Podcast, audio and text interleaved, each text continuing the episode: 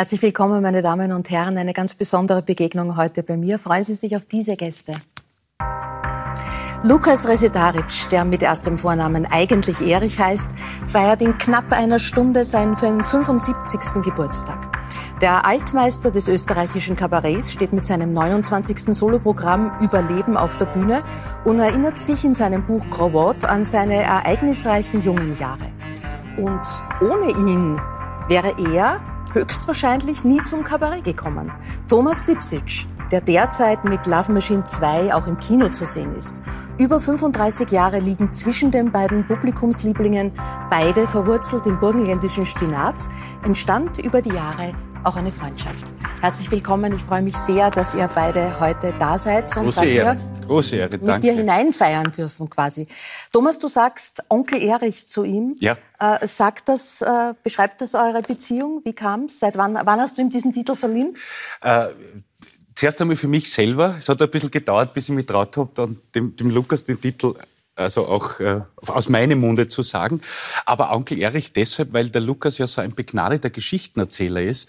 Und das war ja schon bei unserer ersten Begegnung, die wir hatten, wo ich unfassbar nervös war. Also es war wirklich, der Lehrbur trifft jetzt den Meister. Und, und der Lukas war aber so ganz, ganz locker, hat er gemerkt, dass ich sehr nervös bin und gesagt, du, alles gut, ich tue da nichts und so weiter. Und, hat dann, und du hast erzählt einfach und wir sind an den Lippen geklebt. Das war in Wien Dobener. Ja, genau. Lange Nacht, äh, glaube ich, war es. So ist es, ja. Der, der, der, der, der, Ding war dabei, der Peppi. Der Hopfbaby, der Eckel und der Kosch, ja. Verstehe. Und ja. äh, Lukas, du sagst äh, mein Bur zu Ja. ihm. Hast du väterliche Gefühle? Habe ich, ja. Ja. Also eh, wie, wie bei meinem jüngsten Bruder, aber bei ihm, er ist ja noch jünger als der Peter. Und so sicher das als mein Bruder. Es ist nämlich so, dass sein Familienhaus, wo seine Großeltern wohnen, zwei Häuser von dem Haus meiner Großeltern, wo ich als Kind äh, war, wie die Eltern arbeiten waren, in Salzburg und in Wien. Und bevor wir nach Wien gezogen sind, war ich dort. Und Ferschnerowe, und ich kenne auch äh, seine, o äh, seine Oma, seinen, seinen Papa, seine Mama habe ich kennengelernt bei einem Auftritt in der Steiermark in Leiau. Lauben, genau, ja. Die Mama ist aus Lauben. Das Ja. Schöne ist ja bei ihm, dass er, wa- was uns wirklich, äh, es einen uns viele Dinge und auch manche Talente. Was ganz toll ist bei ihm, dass er äh, nicht Krawadisch kann, aber das Stenazerisch-Deutsch so perfekt beherrscht, weil er zuhört. Und genauso wie ich, ich bin ein Dialektforscher und Dialektweiterträger, der ja beginnt auszusterben durch Synchron- und Internetsprache. Äh, Und er, er trifft es haargenau. Da glaubst das ist ein Stenazer. Du, äh, äh, ich meine, wenn äh, das Haus knapp daneben schon recherchiert, ob ihr am Ende gar irgendwie verwandt seid? Naja, vielleicht. Es wird in Stenaz lässt es fast nicht vermeiden, dass Ja. man irgendwie vielleicht irgendwo. Ja, aber dann, dann müssen wir ja jetzt sozusagen für unsere Zuschauer in Tirol vor Adelberg vielleicht einmal Stinaz ein bisschen erklären. Das ist ja ein ganz besonderer Hotspot, um es zu sagen. Ja. Vor, vor drei Jahrzehnten hat eine Untersuchung ergeben, äh, anteilig zur Bevölkerungsdichte der höchste Maturanten- und Akademikeranteil. Äh, Berühmtheiten wie Stipschitz, Resetaric, Grandic, Deusic, alle kommen sie aus Sta Stinaz. Was ist Stinaz? Was macht Stinaz aus?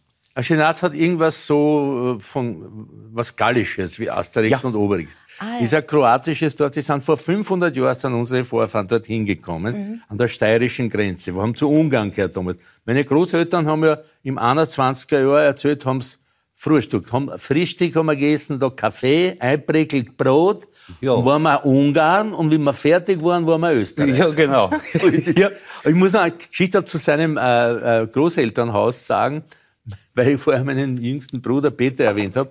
Er war noch ziemlich klein und eine Tante hat hinter den Häusern dort ihr Haus gehabt. Und er wollte zum Haus meiner Großeltern, hat sie vergangen und ist über Ehren Hof gegangen. Und die haben, der Peter war noch klein, das heißt, das Größenverhältnis zwischen meinem Bruder Peter und dem Hahn von Ferschnerowe war relativ gering. Der Hahn war wie, wie ein mörderischer Emu. Der, der Killervogel hat ihm angefallen. Der war ganz blutig zerkratzt, der Bub. Der eiche Hahn war das. Und der ja. Da haben wir rechtfertigt, du Ja. jetzt. Ja? Die Geschichte ist verjährt, würde ich sagen. Ah, Peter ist Jurist. Ja, Peter ist ja. Jurist. Da muss man vorsichtig sein. Äh, Lukas hat die ersten Lebensjahre dort verbracht. Du warst ja eigentlich sozusagen in den Ferien dort. Genau, genau. Und der hat dir aber damals schon Kabarett vom Lukas vorgespielt oder nacherzählt? Genau, ja. Also der, der, mein Opa, ja, der, äh, da hat man natürlich sehr stolz geredet überhaupt so über die ganze Resitaritz-Familie, weil alle drei Brüder äh, jeder für sich ja wirklich eine Karriere zu dem Zeitpunkt schon gehabt haben. Und, und der Opa hat mir manchmal so, da, da waren wir in, in Hockerberg drüben, in der, in der alten Kuchel, da mit Tischherd und so, da, da hat es neben so ein, Ding gegeben, ein Holz, eine Holzbank, mehr oder weniger, das, wo die... Holzkisten, Holzkisten. wo Holz drin wo Holz, sitzen genau. drauf war. Das Unten war, Holz, unten Holz und oben das auf Sessen. und- ah, du, ja, das Groß, du das Urgroßmutter gesessen, immer Ja. du das gestorben hat Ja. Kassen, Ja. ja. eingeschlafen. Und dort hat er mir mal, oder öfters mal diese berühmte äh, Tschusch-Tschusch-Nummer vorgespielt. Und ich habe das halt, ich habe natürlich überhaupt nicht gewusst, äh, worum es geht, habe das aber lustig gefunden, Wie die reden. wie die reden. Ja, ja. Das, Und hast aber dann gemeinsam mit dem Klaus Eckel zum 35 Jahre Bühnenjubiläum vom Lukas habt ihr diese Nummer gespielt und Ja. äh, da schauen wir ganz kurz rein. Ah, in beides. Bitte wo, Thalia-Straße? Muss gucken, Arbeit, muss gucken, Arbeit. Gucken, Arbeit, gucken, Arbeit. Wo ist Oskar Arbeit? Ockenstadt. Ockenstadt? Arbeitslos. Ja, Firma kaputt. Schlechtes Firma, musst du in Türkei. Nein, nicht zurück, Türkei. Nicht zurück. Muss Arbeit hier, muss Hessen. Muss Frau, muss Kinder, muss Hessen. Was? Du, deine Frau auch aufbringt da? Ja, muss kommen Frau, Herr Neffi, muss kommen Kinder, nicht gern bleiben allein. Was, Kinder auch? Und deine Kinder, wo deine Kinder? Mein Kinder, gut Kinder, mein Kinder, Sonderschule. Jebem, die Kimmel, die nicht Deutsch kann, da muss Kinder Sonderschule. Mein Kinder, gut Kinder. Mein Kinder, Bezug.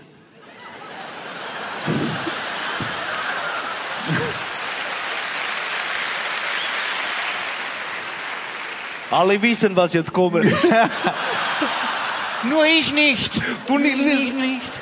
Was? Wer ist besser? Ah, Das ist ja die Todsünde, wenn man die Pointe selber verlacht, oder? Das ist, das ist richtig, ja. Aber die Nummer ist so ein Klassiker. Ich habe auch gesagt, ich habe es jetzt schon lange nicht mehr gesehen. Also wie, der Eckl ist ein unfassbar guter Darsteller der türkischen Community. ja, und der, Nür- der hinten, der Ja. Michael natürlich als Ja, aber der Bur total leibend. Du merkst schon unterm Reden, wie er denkt, und es fängt das Ja. Grinsen schon selber. immer- Du, wann, wann, wann? Ja, Meine aber- Sache, aber die- dass Lukas, man sich nicht zusammenreißen Wie ist diese kann der Nummer und die, die Geschichte dieser Nummer weitergegangen eigentlich? Also das ist ja sozusagen sehr pointiert und, und, und auch liebevoll. Die Geschichte der Zuwanderung in Österreich, die du da schilderst, die ja auch in den Jahren und Jahrzehnten weitergegangen ist, mit der Point, der Letzte macht die Tür zu. Ja, genau. Und ich, ich habe es ja auch fortgesetzt. Ich habe diese Jugend, der, der Jugend ist ja dann weiter äh, vorgekommen in mehreren Programmen. Und da war er schon älter und hat einen Sohn gehabt und war sehr stolz, dass sein Sohn im Rapidstadion schreit Schuschen aus. Jetzt ist er wirklich integriert. Ja, ja. Jetzt hat er schon, ich bin tot, du bleibst nichts da. Du bleibst nicht du, da. Da bleibst du auch schön da in Kroatien, kannst du groben lächeln. Aber das ist ja auch eine interessante Entwicklung. Ich habe das einmal gesehen im Zuge des, äh, der Nationalratswahl, äh, wo sie junge Leute so befragt haben, wenn sie wollen. Und da haben sie auch, äh, irgendwo in Vorarlberg haben sie da halt so junge Menschen befragt und die fragen, wen werden sie wollen? Und sagen, ich will Strache, Alter, da sind so viele Ausländer da. Weißt du? ja, ja. Das war auch das Schmerzhafte an der Nummer. Für mich auch als Autor.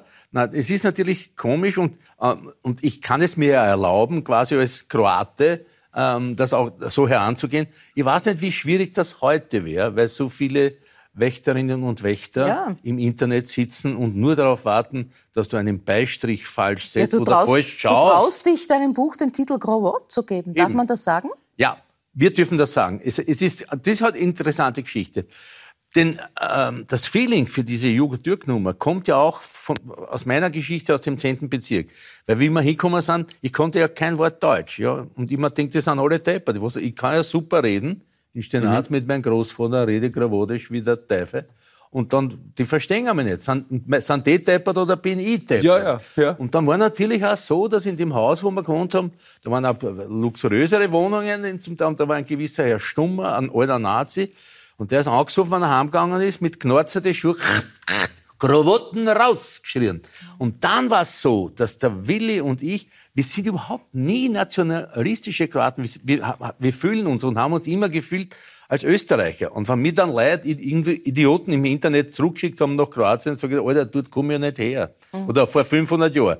Und dann kannst du wieder sagen, wie lange bist denn du schon da? Ja, ja, ja. Wenn, wir schon, wenn wir schon so deppert sind. Richtig. Und dann hat der Willi und ich, wir haben beschlossen, dass wir den Krawat als stolzer Krawat wir uns selber so bezeichnen. Und es ist, es ist, es ist, es hat nichts Nationalistisches. Teile meiner Familie väterlicherseits waren Zagreb kroatisch oder mhm. dorthin tendiert. Das waren wir nie. Es war immer österreichisch. Mein Großvater, mein Lebensmensch eigentlich, Bavking Diet, Kiricic, so äh, habe ich, ist ja mein Mädchenname, weil die Eltern noch nicht verheiratet waren, Erik Lukas Kiricic. Und der hat ja die Ungarn überhaupt nicht mengen, weil er unter ungarischer Herrschaft war der war ja dann schon lieber Steirer gewesen. Nicht? Äh, ja, ja, Aber ja. der Punkt von Stenaz ist ja, es ist ja umgeben ziemlich weiträumig von nur deutschsprachigen mhm. Ortschaften. Auf der einen Seite die Steiermark, die anderen Herzen und die verschiedenen genau, Schwaben ja. und äh, mhm. Frankenstämme. Äh, Was ja wirklich ein sehr interessanter Aspekt ist, dass sich dass ich der Dialekt über so einen langen Zeitraum so gehalten, so gehalten hat und, mhm. und, und, und fast, fast wie unter einer Käseglocke seiend, ja, kaum ausgeschert hat auf die Nachbarortschaften. Genau. Ein besonderes Phänomen, wenn ich das noch sagen darf, dass das stenazerische Deutsch ein urbanes ist. Das Stenazer Deutsch ist mehr sehr stark Wienerisch ja. und nicht das? dieses Burgenlanddeutsch oder ja. Hernzisch genau. geprägt. Ja, ja, Hat mit also, Herzen nichts zu tun, nein, in Wahrheit. Nein, nein. Äh, Thomas, als du dich unter die äh, mittlerweile sehr erfolgreichen äh, Krimi-Autoren begeben hast, war da für dich klar, dass das sozusagen äh, der Platz ist, äh, wo du das ansiedeln wirst? Ja, eigentlich, also was heißt, eigentlich, ja, es war, es war klar, weil ich mir gedacht habe, also ich, ich, hatte schon immer grundsätzlich die Idee, äh, einmal einen Krimi zu schreiben mit, mit, mit einem Columbo-ähnlichen Kommissar, weil ich es irgendwie schade gefunden, dass unsere Kommissarinnen und Kommissare so stereotyp sind, meistens misanthropisch, zerrüttete Familienverhältnisse und so weiter. Und dann hat für mich eben dieses, positiv gemeint, dieses Biotop Stinaz so eine große Spielwiese eröffnet. Und ich mir gedacht habe, ich habe so viele schöne Zeiten dort in meiner Kindheit erlebt und, und, und ja. so viel, so viel Eigenheiten, positive Eigenheiten, die dieser Ort hat, mhm. wo ich mir gedacht habe, das, aus meiner Sicht lässt sich doch wunderbar in so eine Krimi-Geschichte äh, einweben, dass du auf der anderen Seite hast dieses Spannungselement durch dieses Rätsel aufgegeben, aber auf der anderen Seite kannst du auch relativ viel über die Temperatur und die Stimmung dieses Ortes erzählen. Mhm. Temperatur ganz wichtig, der ja? Boden dort, Aha. der warme Boden, ja. der sicher der rote, rote Lehmerde, die sich äh, dann fortsetzt in Slowenien bis nach Kroatien. Ja. Und dort ist warm. Das ist mir, nichts gegen das Waldviertel, aber ich war einmal eben in Haderpeppi im Waldviertel im Juli, da hat es gehabt beim Tag 32 Grad und auf die Nacht hast du einen Mondputz angezogen, weil der Granitputz ja, ja, ja, ja. den Zehennägeln aufgestellt. Ich habe einmal, du kommst gar nicht zum Fragen. Ja, ich, hab, ich, besser. ich, ich, ich belausche euch heute. Ich habe einmal einen Manuel in Ruber, weil der ist ja auch im Waldviertel oben. Ja.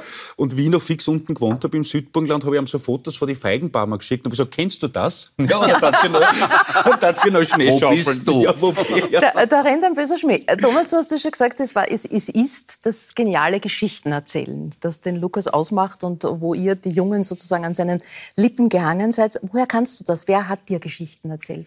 Meine Verwandten, meine Onkeln äh, und auch Großonkeln, da waren ein paar, die Geschichten erzählt haben, die zu 30 Prozent wahr waren und zu 70 Prozent nicht wahr, aber gut mhm. erzählt. Also einer, Schillitz Onkel, mein Großonkel Schillitz, hat erzählt, er war Hamster nach dem Krieg, also so Sachen tauschen mhm. und so weiter. Und dann haben sie ihm nachgeschossen die Engländer, weil er in der Steiermark war, dort waren ja die Briten gleich, und wir haben ja die Russen gehabt. Und er hat einen Rucksack umgehabt mit seiner Ware und der war durchschossen, der Rucksack, er hingegen unverletzt. Und das hat er so erzählt, dass es alle irgendwie glaubt haben. Jetzt hat niemand rein physisch nachgefragt, wie das geht. Ist die Kugel nach dem Schmalztiegel runtergefallen ins Thema? Hast du sie in der Unterhose? Aber das ist ein wichtiger Punkt, den du ansprichst. Eine Geschichte muss nicht wahr sein, sie muss gut sein. Genau. Und zum Geschichtenerzählen gehört auch dazu, und das habe ich auch von meinen mhm. Onkeln, Cousins und von den Frauen. Die, in Stadtz waren die Frauen ganz wichtig, weil die Männer pendeln waren. Mhm. Also das ganze mhm. Geschäft, der Ort wurde mhm. betrieben von den Frauen. Das darf man nie vergessen. Das ist ein wesentlicher ja. Punkt. Die war die dominante, war die Frau, weil sie das den ganzen Laden geschupft hat. Und dann ist der Mann am Freitag oder am Samstag am Anfang heimgekommen und hat dann natürlich gearbeitet, auch Wald und Acker, aber sonst hat alles die Frau gemacht. Und ja, jetzt bin ich, ich einen Seitenweg gegangen und finde... Wahr. Die ja, Geschichten müssen nicht wahr sein, sie müssen, gut sein. Sie müssen gut erzählt sein. Und das galt auch als äh, positive Eigenschaft eines Mannes, eine Geschichte gut Mhm. äh, erzählen zu können. Und dann darf man eins nicht vergessen. Ohne, ich, ich würde jetzt nicht sagen, alter Mann, ja, man hat früher war alles besser. Aber es wurde mehr erzählt früher. Weil jetzt will man schon das Lesen ausschaffen, indem man nur Bödeln den Leuten äh, gibt. Ja. Äh, ich habe es in meinem Programm drin, dass ich Teletext äh, manchmal lese. Man muss halt lesen können. Nicht? Man muss halt auch sehen können, weil es ist schon sehr, sehr klar geschrieben. Kann man- man, glaube ich, vergrößern. Äh, Thomas, erzählst du Geschichten? Ich meine, du hast zwei kleine Kinder. Erzählst du denen Geschichten? Gibt es einen Fortsetzungsroman, der mit erfundenen Figuren und ich weiß nicht was? Also, ähm, wie sie kleiner waren, haben sie das gern mögen, wenn ich Geschichten erzählt habe, ja. Die Sache ist die, die Geschichten müssen, die müssen auch immer wieder neu werden, ja. Also, ich habe das Gefühl, die sind schon angespült, ja. Sind anspruchsvoller als dein Publikum. Ist, ja, ja, weil das Programm spielt jetzt schon so lange, aber bei meinen Kindern muss ich die Programme so oft wechseln, ja. Also, was aber jetzt wirklich schön ist, bei, bei, äh, äh, bei, gerade beim, beim Emil, bei meinem Sohn, der jetzt acht ist und so gerade ins Fußball reinkippt. Und ich kann ihm erzählen, weil er weiß, ich habe auch Fußball gespielt. Jetzt kann ich ihm quasi so meine Geschichten aus meiner Fußballzeit erinnern, äh, erzählen, an die ich mich erinnere. Und da merke ich, da steige ich extrem in der Wertschätzung. Ah, ich verstehe, ja. Und er will auch immer wissen, wie viel, wie viel Stärkepunkte ich beim jetzigen FIFA-Spiel hätte. Ah. Und solche Sachen. Und weil er auch wirklich in, in Auswahlen war. Das war ein vielversprechender Torhüter. Ja. Nein, das war nicht so Hobby. Der war in der U15, glaub National- ich, ja, ja, aber in einer- äh, Kader, ja. im Nationalkader. Da habe ich aber dann leider- Das eint euch ja auch. Da reden wir noch über Fußball, über alles der Reihe nach. Das äh, Buch, in dem du Geschichten aus deinem Leben erzählst, Lukas, ähm, widmest du deinem Bruder Willi. Du sagst, es ist der große Bruder, aber es ist eigentlich der kleine Bruder. Warum, wie wurde der Kleine zum Großen? Es ist so, dass man, wenn man sehr jung ist und 14 Monate auseinander ist, ist dann das Lichtjahre. Also ich war immer der große Bruder. Äh, er hat zum Teil auch unter mir gelitten. Ich habe darunter gelitten, dass ich immer der Große war. Und du musst ja vernünftiger sein und du musst aufpassen. Von dort habe ich auch dieses Hirtenhund-Syndrom, das manchen in meiner Verwandtschaft ein bisschen auf den Nerven geht. Es ist kein Kontroll, ich bin kein Kontrollfreak, aber ich mache mir Sorgen von anderen Leuten. Also andere Leute, meine Lieben. Aber so, das bin ja nicht ich. Ja? Das ist ja meine Tochter, meine Enkelin oder äh, sonstige äh, Verwandte und immer diese Verantwortung und diesen Stress, auf die aufpassen zu müssen. Und dann sind wir älter geworden, das war im 10, in Wien nur im 10. Bezirk. Er Willi ist zwei Jahre später weil ich bin ein Jahr zu früh gegangen, ich bin Mitte Oktober und der Willi ist im Dezember und der ist jetzt nächste Jahr dann gegangen. Das heißt, er ist äh, maturamäßig auch zwei Jahre hinter mir. Da war ich halt immer der große Bruder. Und dann, ich war dann am Flughafen und habe dann mit den Schmetterlingen auch, wurde herbeigeholt von meinem Bruder, habe mit denen gearbeitet, die haben für mich gearbeitet. Und er hat mir diesen Schubs gegeben, äh, den Beruf zu wechseln und den, meinen jetzigen, ewigen Beruf zu ergreifen. Das war der Willi. Und darum war er dann eigentlich mein großer Bruder, der mich dorthin geführt hat, wo ich gut gelandet bin. Äh, du hast schon gesagt, aus allen drei Buben ist was geworden. Alle haben ihren Weg gemacht. Ähm, wir sehen euch kurz in einer Aufnahme, ich glaube, es war beim Fest der Freiheit, in einem Gesang gemeinsam. kod je gora pero imam, čaj do krova, hej, ja sam junak. Kod je gora pero imam, čaj do krova. Kamo moje pero visi, tamo moje srce misli, hej, kamo moje pero visi, tamo moje srce misli. Der Willi Geht ist, einem das Herz auf, da oder? geht einem das Herz auf. Der Willi ist leider viel zu früh im April dieses Jahres gestorben. Ähm, Fans scheinen oft an sein Grab zu kommen. Das scheint so ein bisschen ein Stell dich ein Platz geworden zu sein. Da stehen Bierdosen, da steht eine Sektflasche, da sind viele Zettelchen. Und ein, nehme ich mal an, Fan, Theresa Richter hat über ihn geschrieben, am liebsten mochte ich es, wenn er sich versungen hat. Ich finde das eine sehr schöne Formulierung. Kannst du da was nachvollziehen dran? Ich kann das absolut nachvollziehen. Es war ja bei mir so in den frühen Programmen, dass das Publikum ja eigentlich gewartet hat auf Hänger oder Versprecher bei mir. Und ich habe dann manchmal das Programm schon kennen auch, ja. Und habe aber dann absichtlich, bin das falsche wie Weil, weil dann schwappt dir so eine Sympathie entgegen. Ja, ist leibert, Alter, mach weiter, das passt schon. Und das hat der Willi dann auch, sie versungen und hat, hat sie dann nicht irgendwie mit Asche, Asche ein aufs Haupt Kunstwerk aus dem gestreut, Fehler sondern- gemacht. Bitte? Er hat ein Kunstwerk aus dem Er hat Fehler ein gemacht. Kunstwerk aus dem Fehler gemacht und ist dazu gestanden. Und it's the way to do it. Ja. Wie gehst du mit Fehlern um? Also ich, ich würde mich da auch eher als äh, an den Willi orientieren. Der, der beste Weg, also wenn es jetzt vor dem Publikum passiert, ist es wirklich anzusprechen und, und auch zu sagen, ja, es passiert mir halt auch. Ja, also ich, ich bin ja kein Roboter, der, der auf der Bühne steht. Und da muss man aber sagen, ich habe ja in Willi auch oft genug au- auf der Bühne erlebt. Er konnte das kaum wie ein anderer, finde ich. Also hat 57er Chevy falsche Strophen angefangen und der hat zwei, zwei Sätze und das ganze Publikum hat ihn geliebt dafür. Gesagt, Ja. so, gebt's mir noch eine Chance, fangen wir noch mal an. Und alle waren glücklich. Ja? Also das hat so professionell wie er war, ja, hat, hat das ihn noch einmal um, um wahnsinnig viel ausgezeichnet. Ja, weil er war ja auch so jemand, ich habe das auch so erlebt, ähm, äh, wie, wie, wie oft er so den Leuten sein, seine Zeit geschenkt hat und so. Und, und sei es, waren es noch manchmal witzige Leute, die dann irgendwie mit ihm reden wollten.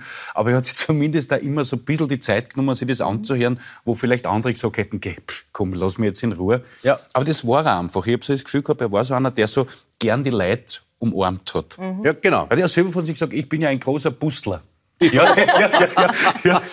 Äh, Lukas, bei dir weiß man bei deinen Auftritten, dass du wahnsinnig aufgeregt vorher bist. Ja. Ähm, jetzt fragt man sich, warum tust du dir das über viele Jahrzehnte an, wenn dieser Weg dorthin auf die Bühne ein so leidvoller ist? Ich kann nicht anders. Es ist, es ist wirklich eine, eine Grenzerfahrung. Jedes Programm, jetzt das letzte. Und meine, äh, meine Tochter Katrin, die ja wesentlich mitarbeitet, nicht nur als Co-Autorin oder das ja zu Papier bringt und auch mich da, äh, die Regie macht und so weiter und mich betreut. Es ist war 15, 20 Jahre her, wo die gesagt hat, wo ich wieder so aufgeregt war. In Tulln haben wir Vorführungen gehabt in der Kunstwerkstatt. Und dann kommt die Kathi und sagt, Papa, bist du deppert? Oder glaubst du, die Leute sind deppert, dass die seit 20 Jahren zu dir in die Vorstellungen kommen, weil du zu deppert und zu schlecht bist? Aber es hilft an nicht. Es hilft nicht gegen die Angst. Ich bin ja sehr froh, dass die Angst, wenn ich auf der Bühne dann bin, weitgehend weg ist. Aber sie ist vorher.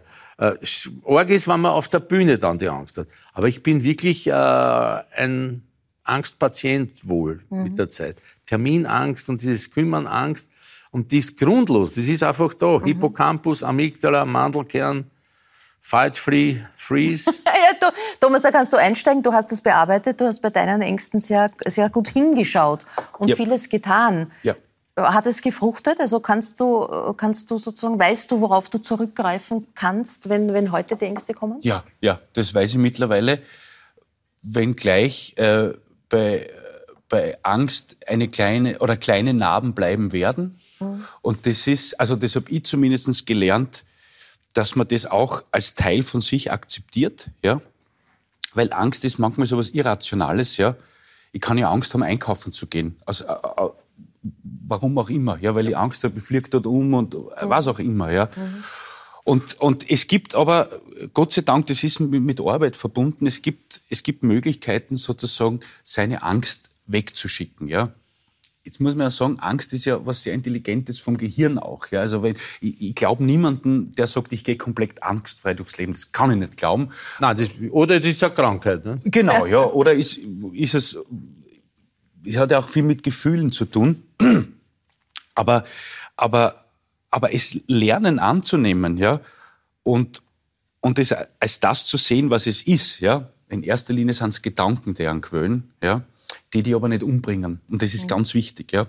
Also, an einem Gedanken stirbt man nicht, ja. Er kann dich nur wahnsinnig quälen, ja. Aber du kannst da sagen, jetzt im Moment äh, bist nicht eingeladen, ja, kannst ja später wieder kommen. Dann können wir vielleicht drüber reden. Aber jetzt im Moment brauche ich Pause. dich nicht. Ja. Jetzt ist Pause. Du hast ja schon gesagt, der Willi war es, der dir den Schubser gegeben hat ins Kabarett, damals ins Kabarett Kaif. Und dort ist es ja dann auch passiert, dass du vom Erich zum Lukas wurdest, weil es schon einen Erich, anderen Erich gegeben hast. Und du hast die, Den zweiten Vornamen. den zweiten Vornamen, den du bekommen hast, weil es einen Heiligen dazu gegeben Genau. hat. Kann man alles nachlesen. äh, wurdest du zum Lukas Resetaric und als der weltberühmt äh, in Österreich und darüber hinaus. Äh, zusammen seid ihr beim Steirischen Herbst, davor noch 75 war das, in einer Sozialoperette, zwei Herzerln in der Partnerschaft aufge aufgetreten. Schmetterlinge und mit Verstärkung von Lukas Resetaric. Ich bete um Ihre Hand, Herr Schiff. Ich werd Sie nicht blamieren. Wenn Sie und ich uns dann, Herr Schiff, betrieblich arrangieren.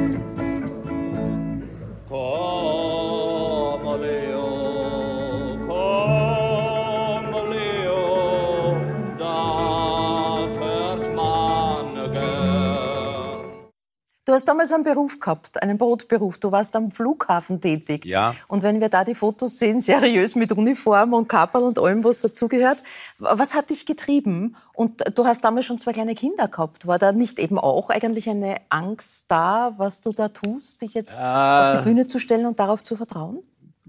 leibenderweise damals nicht so. Da war ich so in, in, diese, in der Aufbruchstimmung drin. Übrigens, die Szene, die wir vorhin gesehen haben von dieser Sozialoperette, die hat mein damaliger Chef am Flughafen auch gesehen. und hat dann gesagt, jetzt weiß ich, warum so oft krank sind. Wirklich wahr? Ja. Und ist dann bald dann zur Kündigung und so weiter gekommen, eh einvernehmlich und so weiter. Und das war wirklich ein großer Sprung. Da hat mir auch meine Familie, damals meine, meine damalige Frau und meine Kinder waren noch klar, Ja. aber die haben das alle mitgetragen. Und der Willi und die Schmetterlinge haben mich weiter unterstützt. Das habe ich übrigens geschrieben, das Operettel mit Wolfi Teuschl gemeinsam. Und im Orpheum Graz haben wir das äh, damals aufgeführt. Und mein Chef hat zugeschaut. Ach so. Aber das Interesse an, an, an der Flugwelt ist eigentlich bis heute geblieben. Hast, Ja. du, hast du ständig Informationen? Schaust Ja. du jeden Tag ich hab, was? Es war manchmal unangenehm. Ich habe die, die, die, die, die teuerste Version vom Flight Radar, also Mhm. die eigentlich fast nur Profis, äh, die, bin ich ja. Äh, Und da habe ich irrtümlich irgendwas eingestellt gehabt. Es gibt jetzt sogenannte Windshare, eine Windscherung, wenn der Wind plötzlich im Landeanflug von hinten kommt und da kannst du ausstürzen. Und du musst schauen, dass du schnell runterkommst.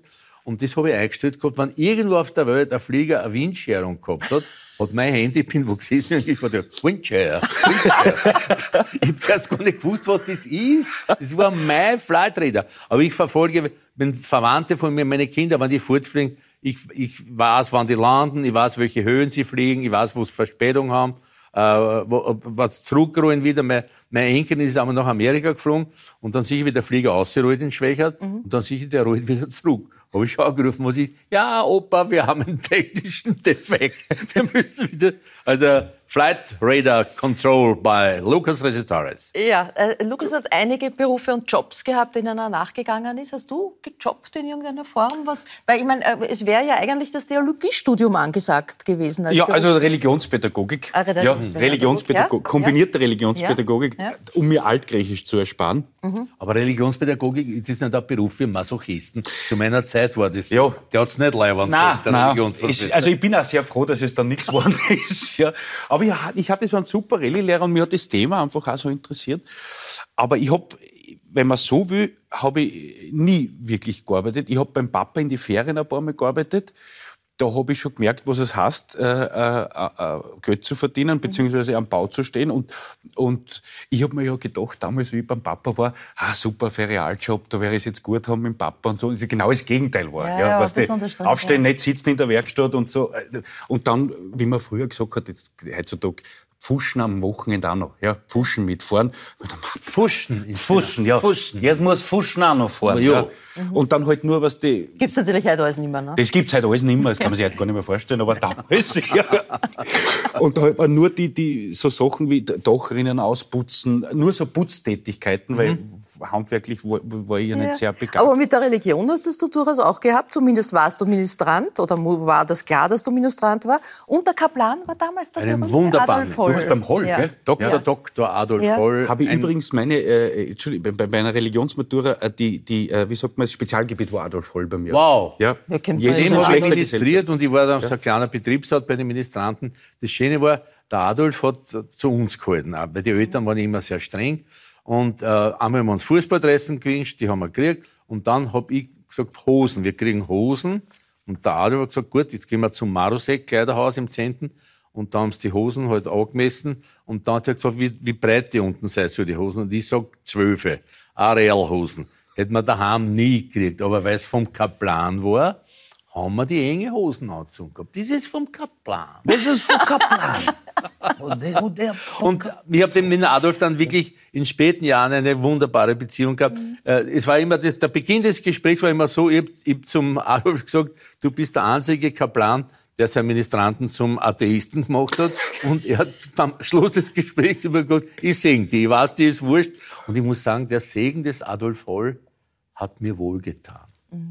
Na, schau. Ja, so, ja. Tiefe spirituelle Bekenntnisse. Ja, ja. Kann man das so sehen? Ja. So, ne? Und Fußballadressen sind Sie einkaufen gegangen. Du hast das schon vorher erzählt, kurz. Äh, Fußball, das war ein großes Thema in deiner Jugend. Ja. So weit, dass es schon eigentlich eine berufliche Idee war. Ja, wo, wobei ich ganz ehrlich sagen muss, ich habe ja bei, bei zuerst beim ganz kleinen Verein gespielt und, und bin dann quasi verliehen worden damals zu DSV Leoben. Ja, das war auch noch eine super Zeit. Ich habe mich natürlich gefreut, als ich da damals steirische Auswahl gekommen bin. Du und warst so. Tormann, muss man Ich war dazu sagen. Tormann, Ja, ja, du warst ja. Tormann. Also wir waren immer so ein bisschen, die Tormann waren immer so ein bisschen die Outlaws. In Wien haben sie gesagt, Goesel. Die Guesel, ja, ja.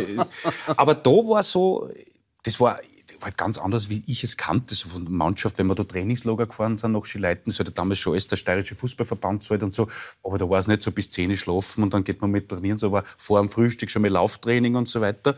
Und das war, Das war dazu ernst. das war, Naja, man muss ja eines- Schmäh gehabt dort, ja.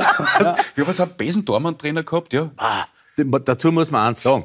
Das ist, ich wollte als kleiner Bub auch Tormann werden, weil der ist nur einer. Nicht? Mhm. ja. Aber du wurdest rechts außen. Ich wurde rechts außen. Rechts außen. Aber wenn, du, wenn man sich anschaut, wenn du einmal ein Tormann-Training siehst, ein echtes, dann möchtest du alles werden, nur nicht Tormann. Nein. Das ist die ärgste Quälerei. Der schmeißt sie und der nächste Ball fliegt schon und springt auf. Ja. Also ein intensives Tormann-Training, da liegst Ja, bewusstlos nachher da. Da, wie ich da gespielt habe, hat auch so, das, das, so teilweise schon das neue Spiel der Torleute angefangen. Das heißt, wir, wir Torleute oder Gueseln haben auch sozusagen die technischen Dinge der Mannschaft mittrainieren müssen, dass wir Ja. sozusagen aktiv ein. Ganz wichtig. Das hat ja mich null interessiert. Ja. Ja. Ich wollte quasi, ich wollte Franz Wolfert sein und mich, mich Ja. umeinander hauen. Ja, Naja, aber, nicht da aber es reicht, im, lernen. es oder? reicht ja. immerhin, um deinem Sohn Heldengeschichten zu erzählen. Das reicht immerhin. Das, da, ja. dafür, ja. dafür reicht. Ja. Äh, Lukas, du hast ja auch sehr aktiv und beherzt und äh, immer wieder gespielt, auch viele Promi-Match mit den Großen deiner Generation, mit dem Schneckerl Prohaska, mit, dem- mit dem Hans Krankel. Und aus Kottern-Zeiten habt ihr dann auch einen gemeinsamen Hit gehabt. Gustavusburg, von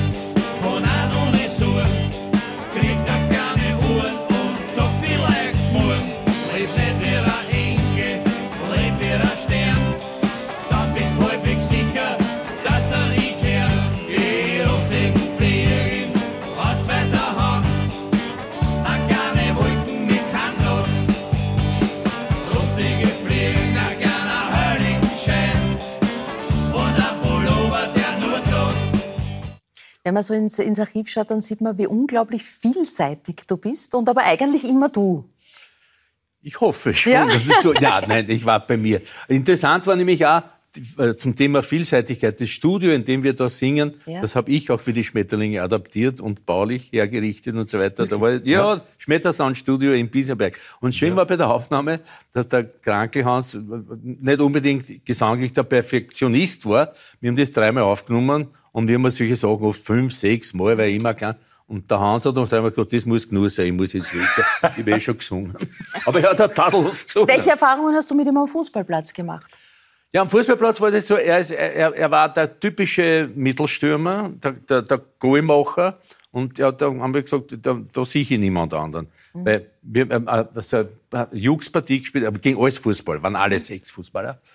Und äh, ich weiß von der gegnerischen Mannschaft, wie gesagt, heute machen wir einen Hans fertig. Wir machen ihn zu. Wir machen ihn fertig. Und die haben ihm zudeckt, der war von Mauern umgeben. Und ich bin fünf Meter neben ihm gestanden, frei, am 16er. Und ich habe dann gesagt, schieb um die Wuchtel, Grauwolf. Und, Nix.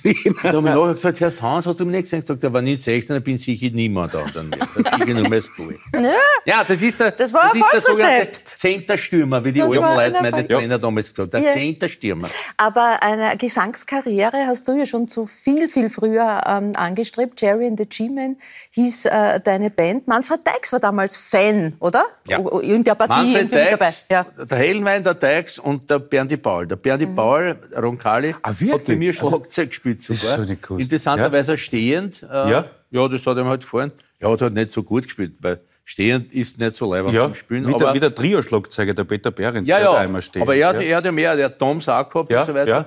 Und äh, später war dann der Toni Griebaum äh, mein Zeigler. Und der war ja- und der Manfred, die sind zu Konzerten uns nachgefahren und der, und der, und der Hellenwein. Und äh, eins der Fotos vorhin, da war, das, da war eh der, der, der, der Manfred mit. Und der, ich habe dann mit Manfred Dykes dann auch einige seiner Lieder mit ihm aufgenommen, habe mit ihm äh, auch gesungen in, in Studios. Das war, war, war Hat der nicht Gees oder was übersetzt ins, ins Beach? Boys. Ah, Beach Boys, ja, Beach Boys, Entschuldige, Beach Boys, nicht? Ja. Beach Boys. Beach Boys, er war ein Ja. großer Beach Boys-Fan, Ja. war die auch besuchen in den USA und dann mit dem an genialen, aber etwas schon eigenartigen Wilson ist er lang zusammengesessen, zwei Stunden, dann haben wir gesagt, der hat kein Wort geredet. Brian Wilson. Äh, Thomas, aber du bist ja immer wieder auch äh, singend äh, auf der Bühne. So dieses Gitarre in die Hand nehmen und die Geschichten singend erzählen, war das zunächst mal, um Mädchen zu beeindrucken oder warum tut man's?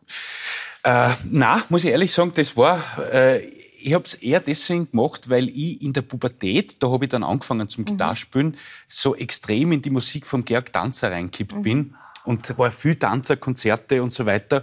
Und da hat, das war zu einer Zeit kurz vor Austria 3, wo der Georg meistens allein mit der Gitarre gespielt Ja. hat. Oder manchmal mit dem Uli Bär so. Und es hat mich halt wahnsinnig fasziniert, ja. Und hab, hab mir dann mit, mit so einem Pe- Peter Bursch Gitarrenbuch, Ja, kennst du das? Ja, klar. Super, wie ein Kinderbuch ja aber ich, ich bin nur bis Seite 3 gekommen. Ja, ja, das- this Land is your land. Das ist die erste Nummer, die man dann kann. ja. Peter Bursch. Peter Bursch Gitarrenbuch. Sei flott, spiel Gitarre. Ja, genau. War der Slogan. Dann die Sei CD und so, so die Gitarre, das schnarrt noch ein bisschen, ne? Das stimmen wir noch mal nach. Und das war eigentlich der, der, der Hauptauslöser. Ich habe dann damals beim Musikgeschäft, wir gehabt haben, beim Hardy, noch so ein Georg Danzer Liederbuch bestellt. Da habe ich, da hab ich gewartet, ein halbes Jahr, bis das Liederbuch daherkommt. Das war ja nicht so, dass, dass die irgendwo ins Das war Internet... noch was. Nein, es Nix- war- nix mit Und Google. dann Nein, mit- nein, da ist irgendwo einer gesessen mit einer Feder, mit Dusche und so. So. äh, ein Viertel. Ah, das ist ein Achtel, scheiße, ja, ja. einmal. Jetzt hat einer schon wieder ein Liederbuch bestellt. Und das, Müssen wir es nochmal schreiben. Ja. also aus der großen musikalischen Karriere wurde nichts, obwohl es bis nach Schweden hätte gehen können. Äh, Das war dann der Beginn ähm, deiner Gammler-Zeit, wie du schreibst. Äh, Wohlgemerkt Gammler und nicht Hippie. Nicht Warum Hippie. ist da ein großer Unterschied für dich? Weil ich die Heuchelei der Hippies sehr bald durchschaut habe. Äh, Die Hippies waren größtenteils Bürgerkinder. Das andere Ende waren da äh, Haight Ashbury und so weiter, wo die Verkommenheit in den Drogen und so weiter. Aber im Grunde waren das, äh, waren das, äh, waren das Bürgerkinder. Und es war so, wenn du irgendwo in Europa unterwegs warst und hast, where you, from- der Gruß war immer, where you from? Und, und dann hast du den gefragt, where you from? Und ich gesagt, California, California. best place in the world. So, why don't you fucking stay there? ja, Sie sind, und die haben alle gehabt am Mexiko-Karten oder sie sind zum American Express gegangen, wo der mit einem Reisescheck und so weiter. Also die waren, waren keine wirklichen Landstreicher. Ja. Und der Gammler wurde so bezeichnet. Das war, man hat auf der Straße wirklich äh, gelebt auch. Sie hören, meine Damen und Herren, dass im Orf nicht nur klug geredet wird, sondern auch richtig manuell gearbeitet wird im Hintergrund. Ich war Ähm, ein schlagbar mit ja, klar, ja, ja. Thomas, Ein Achterbohrer. Ja. gut, also vielleicht Du, wir müssen fertig werden, was ist? Ja. Vielleicht finden wir den noch, äh, während wir hier die Sendung machen. Äh, äh, Thomas, äh, lange Haare hast du auch gehabt eine Zeit lang. Ja. War das sozusagen das Aufbegehren, die Rebellion oder war es modische Gründe gehabt? Ja, eher so modische Gründe, weil ich war ja, ah ja, um Gottes Willen. ich war ja so als, äh, in der Pubertät ähm, ein bisschen, wie soll ich sagen, ich wusste nicht genau, welcher Gruppe so fühle ich mich zugehörig, weil eben Tanzer war dem, bei Gleichaltrigen ist nicht so wahnsinnig angesagt. Ja, da waren, waren halt eher so Nirvana und, und solche Bands. Und ich war dann im Jugendzentrum, ja, und dort haben viele lange Haare gehabt, ja. Und ich hab mir gedacht, dann lass ich es mir auch wachsen, dann kehre ich dort halt so ein bisschen, bisschen dazu. Und dann hat irgendwann die Biologie nicht mehr mitgemacht. Die, relativ bald, ja.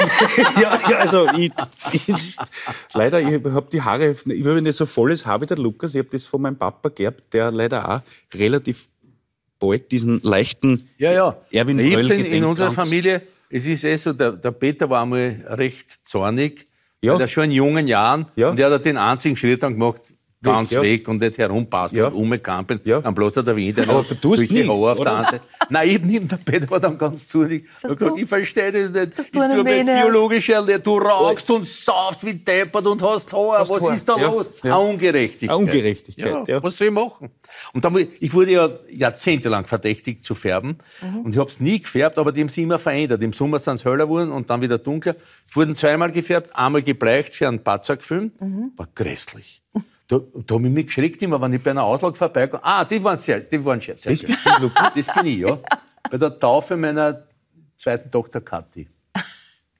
Ja, schlecht, ne? Nein, Volles ist schlecht, ja. Du, Haar. wie viele Jahre Star wird der haben? Ja, ja, ja. Nein, das, da, I love Silvia, der du da, ja. So, Ja. die Und drei da, was ist denn das Ja. da? Schlangen? Ja. Na, bist du Ja. ist ein Hörding. Ja. Na, ja. Ja, du, äh, der Lukas hat immer auch das gemacht, was man Politkabarett genannt hat. Ja. Ähm, hat auch abseits der Bühne sich immer politisch auch ähm, äh, klar positioniert und, und kritisiert. Äh, Da bist du vorsichtiger oder siehst du dich da ein bisschen auch so in, in, diesem, in dieser Verantwortung? Ähm, wenn, also, wenn ich zu etwas was zu sagen habe, dann, dann stelle ich mich auch gern in diesen Dienst. Ich, ich bin halt insofern vorsichtig, also vorsichtiger insofern, weil ich ähm, den Leuten nicht, was der Lukas eh nicht macht, aber mit dem klassischen Politkabarett, ich möchte nicht den Leuten sagen, was sie zu tun haben. Ja? Und ich komme sozusagen aus dieser Richtung, wo man sagt, ich spiele lieber eine Figur auf der Bühne, die politisch etwas sagt. Das darstellt. Und, und dann, und dann, dann kann man auch mehr sagen. Also dann kann man auch zum Beispiel, wenn man so will, jemanden vor den Kopf stoßen, kann man auch falsch verstanden werden, was ja auch manchmal interessant sein kann. Ja, also ich habe mal vom Gerhard Bolt ein Interview gehört, wo er gesagt hat, deswegen geht er oft auch gerne ins Bierzelt, weil er halt, wenn man schon sagt, Satire hält den Menschen einen Spiegel vor, dass man dann, dass genau Leute sitzen, die sagen, ja, so genau recht und in Wahrheit geht, wirst du aber dargestellt. Aber ich hab's, ich hab's äh, nie so, nie so gesehen wie der Lukas, weil ich dieses Talent einfach auch nicht hab, ja, diese Dinge so, so Du zu nutzt formulieren. aber auch andere Medien dazu und in der Rolle des Giovanni, der erzählt uns gerade was über die Teuerung. Aber was ich nicht verstehe, ist, da gibt's einen, das ist so Minister oder was, einer, der, der, redet im Fernsehen, der fährt da viel um, umeinander und kriegt Essen gratis. Der hat gesagt, wegen, wegen der Teuerung, weil die betrifft uns. Wir müssen das, also er hat gesagt, Holz zum Harzen ist das neue Klopapier. Naja, was ist denn das für eine Aussage? Ich hab das probiert. Ich hab eine Woche lang nicht sitzen können. Eh, hab eh Birken, aber das, die müssen sich schon überlegen, was sagen. Das geht ja so nicht. Lukas, geht's genau so? Ja. Ein Burgenscheitel als Heidelpapier. Wunderbar. Nein, ich wollte da vorhin noch was hinzufügen. Das war sehr, sehr gescheit und sehr wichtig, was der Thomas gesagt hat. Aber lang vor seiner Zeit, das schrecklichste Kabarett, das unlustigste, das schierste Kabarett war das 68er Kabarett in Deutschland. Das war weder lustig, das war bevormundend, genauso wie du gesagt hast, das möchtest du nicht sein. Und ich bin da irgendwo dazwischen. Also das ist für mich ein, ein grausiges Tabuthema, diese Art von Belehrenden. Genau, aber ich finde, also das alles, was ich für den kenne, zum Beispiel, das war ja nie so, sondern die Dinge sind immer so en passant daherkommen und man hat aber trotzdem eine Haltung erkannt. Ja? Genau. Und das finde ich halt Und wichtig ist, das ja. über die Figuren erzählen. Es wurde ja die, die Jugend-Türk-Nummer oft falsch ver- ich hab Applaus gekriegt von der falschen Seite. Ja. Ich habe abgebrochen, so wie Leideln. Das ist jetzt aber der falsche Applaus. Ja. Ich, ich, ich halte mich für was anderes, als ich bin. Ach so. Na, aber der steht auf der Bühne, der hat recht. Der Ja. sagt jetzt Schuschen raus. Aha, super, Ja. Boschmann. Ne? Genau. Jetzt wirst du 75, Lukas. Äh, wenn du gerade so im Moment in die Welt schaust, ähm, hättest du das gedacht, dass du das alles nochmal überhaupt erleben wirst? Was regt dich am meisten auf? Was sorgt dich am meisten? Am meisten regt mich auf, dass, äh, dass viele Menschen benachteiligt äh, werden, dass, dass diese Schere immer weiter auseinandergeht zwischen Reich und Arm und nicht Arbeit und Arbeit oder Börsenverdienste oder sonst die Spekulationsgewinne und Arbeit, äh, dass das soweit, das macht mich wirklich traurig und zornig. Aber das, was mich noch mehr erschüttert, ist, dass die Leute sich das gern gefallen lassen, weil sie glauben, das gehört so. In der Zwischenzeit, das ist auch die, die dunkle Kehrseite äh, der vielen Verbindungen übers Internet und all dieser Dinge, die man als Kommunikation, Marketing und Communication, das tun jetzt alle lernen. Die lernen, wie sie deuten, wie sie reden und so weiter. Und dass die, die Opfer, sie denken, na, das, das, das kehrt mir schon, das kehrt mir schon, diese Watschen, und dass ich nicht einharzen kann. Das kehrt mir schon. Irgendwo muss ich selber schuld sein. Weil war ich Milliardär geworden, ja, war ich der Bezos geworden, na, dann hätte ich nicht die Sorgen, was ich jetzt da habe. Aber irgend, irgend solche verdrehten Dinger gehen in den Köpfen. Es macht mich wirklich traurig.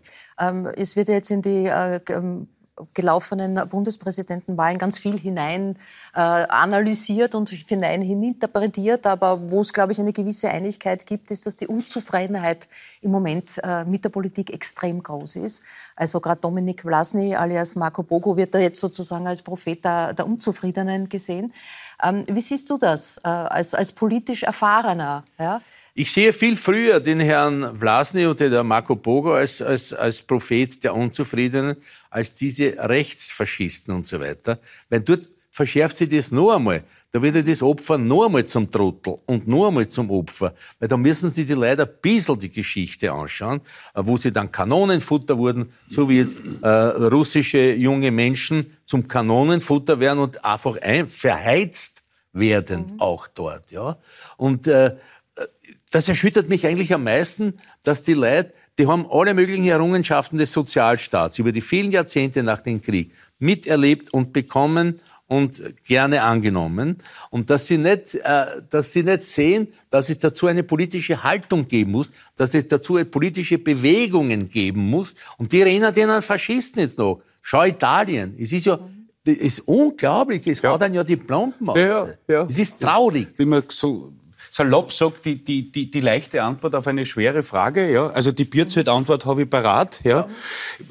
Aber im Punkt der Unzufriedenheit überrascht es mich insofern nicht, weil wenn man jetzt sich einmal so die letzten fünf, sechs Jahre innenpolitisch auf der Zunge zergehen lässt, was da alles passiert ist, kann ich es echt verstehen, dass Aber die Merkfähigkeit ist offenbar reduziert in allen Bereichen. Ein wichtiges. Wort, die Merkfähigkeit, das, ist wie, das ist ja wie eine aphasische äh, Geschichte nach einem Schlaganfall. Ja, ne? aber aber wo das ist hat das hingegangen? vielleicht auch damit zu tun, dass diese Überflut auch an Social Media, weil irgendwie, wann was aktuell ist, ist schon die nächste Geschichte und du, du hörst das täglich und irgendwann wird's normal. Sie können es gar nicht mehr aufnehmen Nein. oder es, es, es schüttet sie so zu, ja, dann ist normal. Wie damals halt dieser ich berühmte Einzelfall ja. in der Ja. FPÖ, nicht, wo dann irgendwie irgendein Nazi-Rübser nach dem anderen gekommen ist, wo gesagt, ach so, ja, nein, das ist eh nicht, muss schon Genau. ein bisschen was mehr sein. Ja. Ja. Ja. Es ist gerade viel, es ist eine seltsame Zeit mit Krieg und Teuerung und Inflation und, und zu, vielen Zukunftsängsten und ganz äh, realistischen Ängsten. Wie, hast du Strategien? Gehen, sagst du immer, tut so gut, um stabil zu bleiben. Ja, wobei natürlich das jetzt äh, äh, eine sehr persönliche Geschichte ist, die mir hilft. Ja. Also ich sehe diesem Winter auch mit, mit, mit, mit Schrecken entgegen, ja, weil die Auswirkungen werden wir ja dann wahrscheinlich erst im Frühjahr spüren, wa- wa- wann die Leute wirklich nicht mehr hatzen können und so weiter. Und da finde ich es echt eine Sauerei, dass da politisch nichts passiert. Ja. Ja, weil, also ich, ich weiß schon, Corona-Pandemie-Management, das war sicher nicht einfach und viele andere europäische Regierungen haben sich damit schwer getan.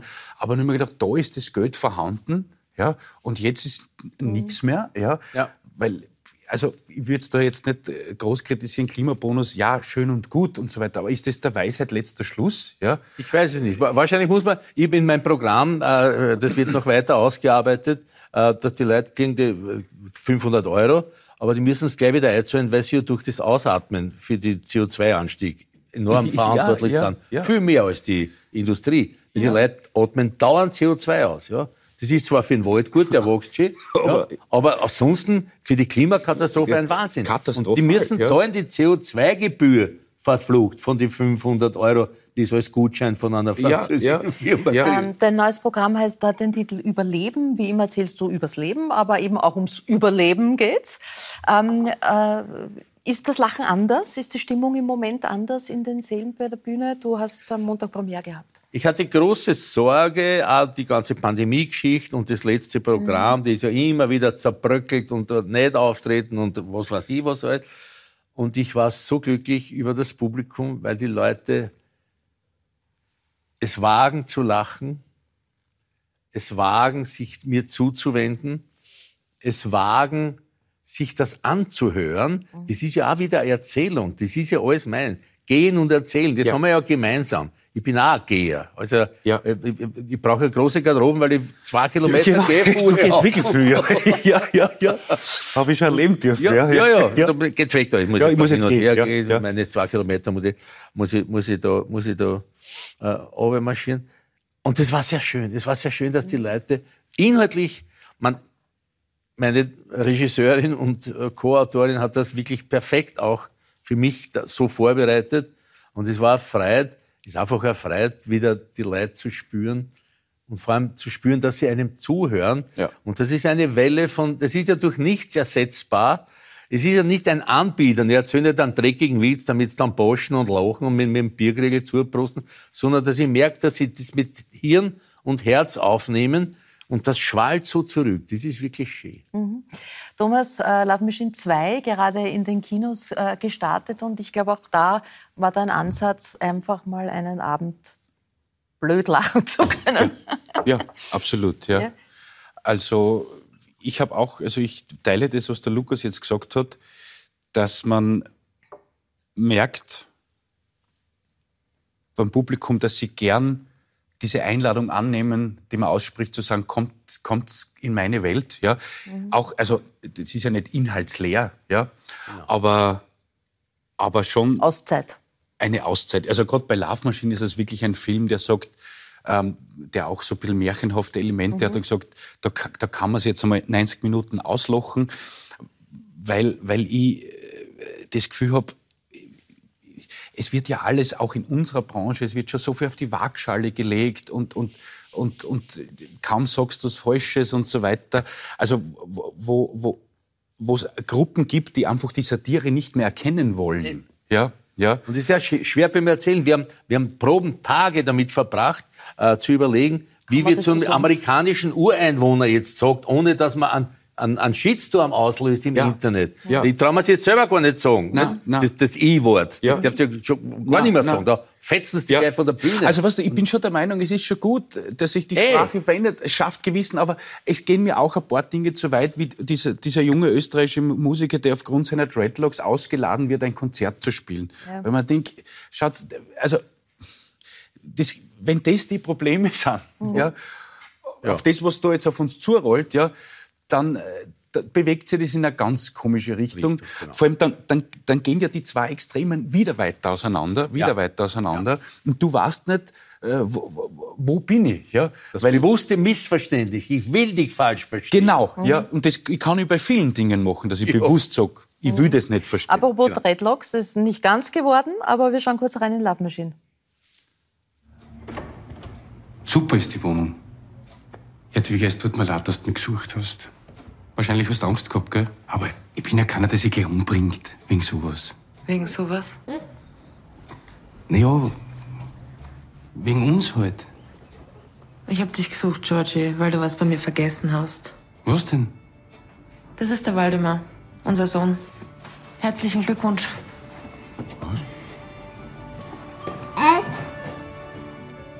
Jadwiga? Jadwiga! Ein echter Brüller. ja, ja, wunderschön. Ja. Was das wunderschön ist, was mir behaart, ist wie ein Lichtstrahl auf mich gekommen. Es gibt in der Stenazer Kirche ein Jesusbild, das schaut genauso aus. Ah, na bitte. Ja, wir wollten eine große Zielgruppe ansprechen. deswegen. Und nächstes Jahr dann freuen wir uns auf Griechenland, den Film, Ja, auf den ihr im freue ich mich Sommer auch schon äh, sehr. abgedreht habt. Ja. Da willst du ja irgendwo hin. Lukas, äh, du sagst, bis 75 warst du ein älterer Mensch, ab 75 bist du ein alter Mann. Laut WHO ist es so. Jetzt bin Laut ich dann WHO. ein alter Mann. Und äh, bis 90, also da wäre Zeit noch, da ist alter Mann. Und dann ab 90, wann ich da lebe, bin ich ein sehr alter. Geht bis 102, glaube ich. Ich weiß nicht, wie man dann heißt. Mumie oder Kadaver. Ich bin jetzt im Kadaveralter, bin 112, aber geht mir gut. Äh, manche Geschichten brauchen ein bisschen länger. Du erzählst äh, eine Geschichte in äh, diesem Buch. Du warst, glaube ich, drei Jahre und warst mit Scharlach in Quarantäne. Ja. Und deine Eltern äh, wollten dir irgendwie Zuwendung von außen geben. Und ich habe mich, ich habe mich verweigert. Ich habe das nicht verstanden. Ja. Ich konnte auch nicht Deutsch. Äh, bin in die Isolierstation gekommen und die Eltern vor dem Fenster und haben mir, ja, haben mir Geldscheißer mitgebracht. Das war so eine Schokofigur mit einer Münze in der, in der Arschfalte drinnen. Und Semmeln, das war was Besonderes. Und die Mutter einmal ins Zimmer und ist von der Schwester zurückgehalten worden. Und alle das, und ich bin verkehrt zu einer gestanden. Habe da den Rücken zugehauen. Die haben gewarnt vom Fenster und ich bin verkehrt gestanden. Und den Geldscheißer und die Semmeln hat der andere in mein Zimmer gekriegt. Das war ein Wiener Fleischhackersohn. Der hat eh nur zum Fressen gehabt. Der hat meine Semen auch noch gekriegt und mein Geldscheißer. Und das war arg äh, interessant ist, wie wir da gesehen haben, dass, dass ich diese schlechten Erfahrungen in einem Kinderspital in Wien auch mit unserer Nobelpreisträgerin teile, Elfriede Jelinek, der ist es auch so als Kind ergangen in einem Wiener Spital, nicht im gleichen. Und ich finde, diese Ungerechtigkeit gehört äh, spätestens zum 75er ausgeglichen. Äh, du weißt, dass diese Geldscheißer nur in der Konfiserie Braun in Salzburg noch hergestellt werden und Gerd Braun hat es sich nicht nehmen lassen, dir zum Geburtstag einen zu machen. Und zwar ganz extra. Den gibt's normalerweise um die Zeit gar nicht, weil den gibt's nur rund. Das ist, äh, mit dem wollen wir dir äh, Gott, ganz herzlich zum 75. Äh, Geburtstag ähm, äh, gratulieren. Die Figuren sind aus Makronenmasse von Hand dressiert, in Schokolade getunkt. Der Kopf ist aus Marzipan. Alles Gute wünscht dir Gerd Braun und das sagen wir auch. Lieber Erich, alles Gute zu deinem Geburtstag. Vielen Dank Alles. Gute, mein Lieber. Vielen Dank, Herr Braun, für den wunderschönen Geldscheißer. Möge er noch ordentlich durch, durch Ja, manche Gefühle, äh, manche Geschichten brauchen ein End, ne? ein Happy End. Ja?